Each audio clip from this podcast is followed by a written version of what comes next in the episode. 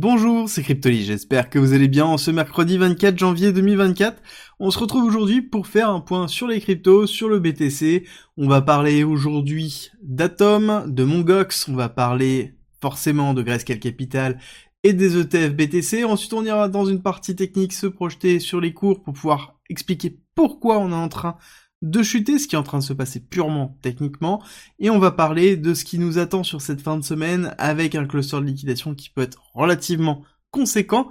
Et on commence tout de suite par Mongox. Alors Mongox, pour ceux qui ne connaissent pas, c'est un exchange qui s'est fait hacker il y a fort fort longtemps et forcément il y avait beaucoup beaucoup de personnes qui étaient impactées. On avait récupéré 200 000 BTC qui étaient en attente de libération pour être dispatché parmi ceux qui ont perdu de l'argent, et à savoir que ça y est, ça commence à tomber. Alors ça fait longtemps qu'on l'attend, ça fait longtemps qu'on se dit que potentiellement ça fera une énorme chute. On a eu la confirmation que ça devrait commencer à tomber dans les jours qui arrivent si ce n'est pas déjà fait, et ça tombe en même temps que nos bons amis BTC et GBTC et la validation des ETF.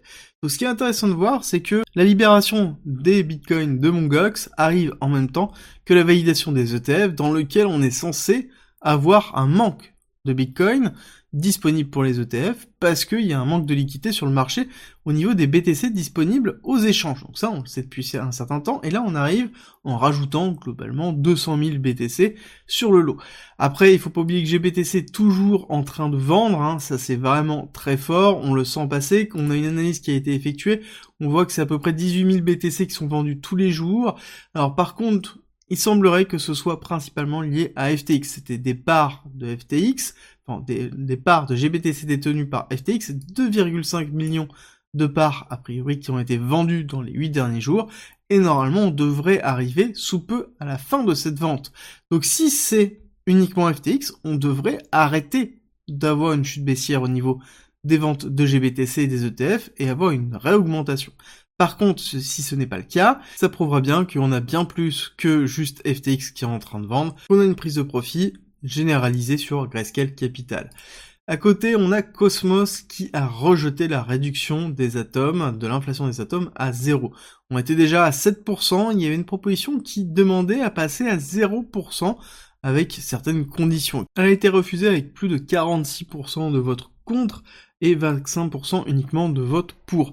Donc on a eu quand même une vaste majorité qui a voté contre, à savoir que l'inflation en elle-même peut être coupé, oui, est-ce qu'à zéro c'est le bon chiffre? Ça c'est la grande question à se poser, mais on pourra avoir un mécanisme de burning qui pourrait être mis en place pour rééquilibrer la demande, un peu à la Ethereum, plutôt qu'une diminution de l'émission. Il est évident que si on diminue l'émission, on aura de moins en moins de personnes qui voudront stacker sur Cosmos, même si on a des airdrops, peu importe, forcément on n'aura pas un intérêt financier comme maintenant. À suivre pour toujours cet écosystème Cosmos qui cherche la, bonne équation pour pouvoir assurer sa pérennisation et la valorisation de son token Atom. Côté technique, on va faire un tour tout de suite sur le S&P 500, S&P 500 qui est toujours en train de pousser pour cette semaine, qui est plutôt positif pour les marchés.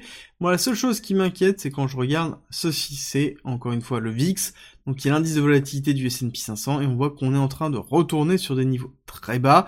Donc encore une fois, on est en train de retirer les sécurités que l'on a sur le S&P 500. Donc ça veut dire que si jamais on a un crash ou quoi que ce soit, ça risque d'être très compliqué parce qu'il y a très peu d'options qui sont prises et ça veut dire très peu de personnes qui sont couvertes. Ça il va falloir surveiller parce que si jamais on casse les niveaux des 11, 11,81, ça va être vraiment un signal potentiel de risque systémique sur le S&P 500 dans lequel on pourrait avoir un véritable carnage si jamais on a un retracement ne serait-ce que de 5%. À côté au niveau du BTC, on a eu encore une fois une chute, ça on l'avait dit que si jamais on cassait euh, ce range et qu'on s'installait en dessous, on connaît les targets, on va les regarder ensemble. Il va falloir comprendre pourquoi. Bah, déjà plusieurs choses. On a des prix d'appel, des prix qui sont vraiment très importants au niveau du BTC, dans lequel on a les 38 000, qui est la zone de support que l'on avait eu avec la première phase du crash avant d'avoir Terra Luna. On a ici les différentes moyennes mobiles dans lesquelles on a une sur les 32 000, niveau très important aussi au niveau du BTC CME, donc Chicago Mercantile Exchange qui est le futur des institutionnels, et à savoir que on a touché le 618 zone de rechargement, donc il est logique de retracer partiellement ce mouvement.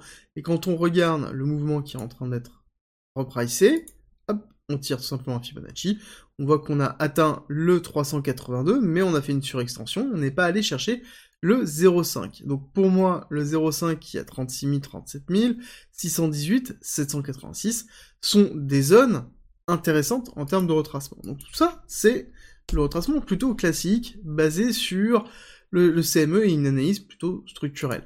À côté, quand on regarde Ishimoku, plutôt en monthly sur le total index pour avoir un maximum d'informations en monthly, on voit que on a été rejeté par le haut du nuage du Kumo une fois, deux fois ici, et là actuellement on est en train de se rediriger doucement vers les 36 000 qui, qui est représenté par le bas du Kumo qui va être forcément une grosse résistance. Ça nous fait un petit peu penser aux différents cycles que l'on a pu avoir, avec justement le haut du Kumo et le bas du Kumo qui servent vraiment de zone de polarité au niveau du BTC avant la mise en place du bull run et durant cette période de halving.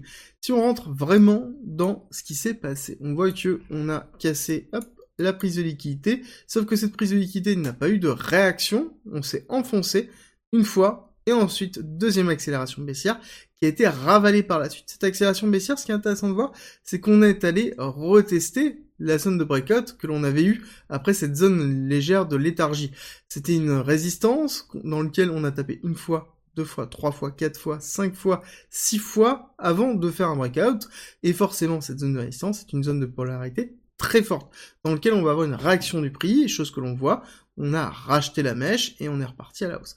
En même temps, ce qui est plutôt classique, hein, c'est exactement ce que l'on a vu dans le mouvement précédent, donc ce que l'on peut attendre, c'est toujours la même chose, une continuité baissière, pour aller chercher. D'ailleurs, ce qui va être intéressant, c'est de regarder si on fait hop, cette impulsion baissière sur ce retracement, qui est plutôt logique, on voit qu'on a, on a atteint le 1 et le 1-1, d'accord? Donc ça veut dire qu'on a bien une impulsion qui est bien portée, avec une tendance qui est en train de se mettre. Première impulsion, retracement, Deuxième impulsion, retracement, et on voit qu'on fait l'impulsion qui fait à peu près la même typologie que l'impulsion précédente. Donc on peut essayer de voir aussi jusqu'où va aller cette impulsion-là. Pour ça, ça va être très simple, on va prendre ce niveau, on va se positionner, on va faire le retracement actuel, on fait attention, on peut remonter un petit peu plus haut, hein, c'est logique, mais quand on regarde un petit peu ce que l'on a eu, généralement on va plus avoir tendance à se tasser, voire à faire une continuité baissière, donc on pourrait considérer que le high a été fait sur ce mouvement-là, et on aura une target ici de 1 et de 1-1 qui correspondrait au niveau total de la première impulsion baissière qui nous donne toujours le ton.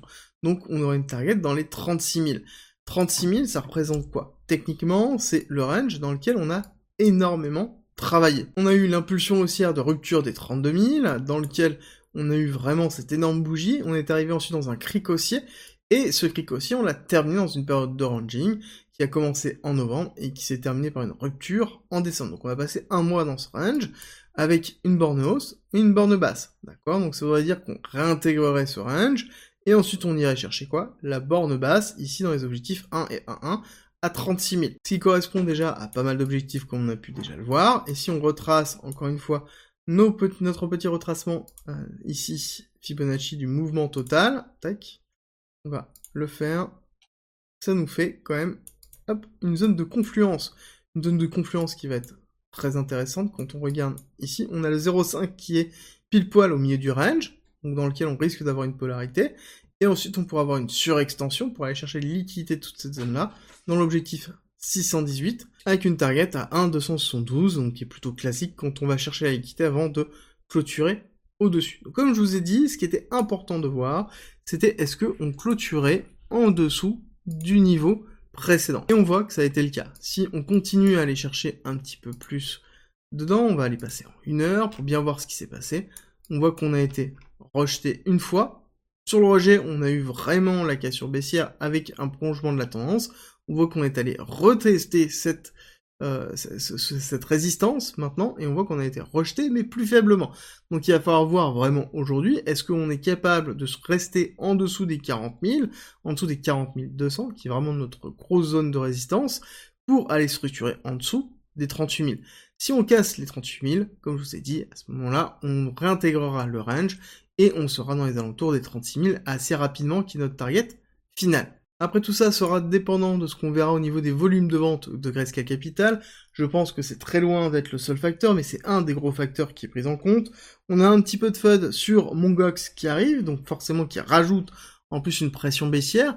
Donc ce qui est intéressant de voir, c'est quand même tout arrive en même temps. On a une véritable vente au niveau de GBTC, on a FTX qui prend des profits pour pouvoir rembourser partiellement ses clients. Encore une fois, ce que l'on va attendre, c'est surveiller toujours ces volumes ici vendeurs présents et voir si jamais on a un tassement au niveau des volumes vendeurs et donc ça veut dire qu'on a vraiment un inflow cash qui est en train de se faire au niveau des ETF et qu'on continue à baisser, là on va se poser une question sur la pression baissière qui est en train d'être effectuée et la forme de capitulation que l'on a.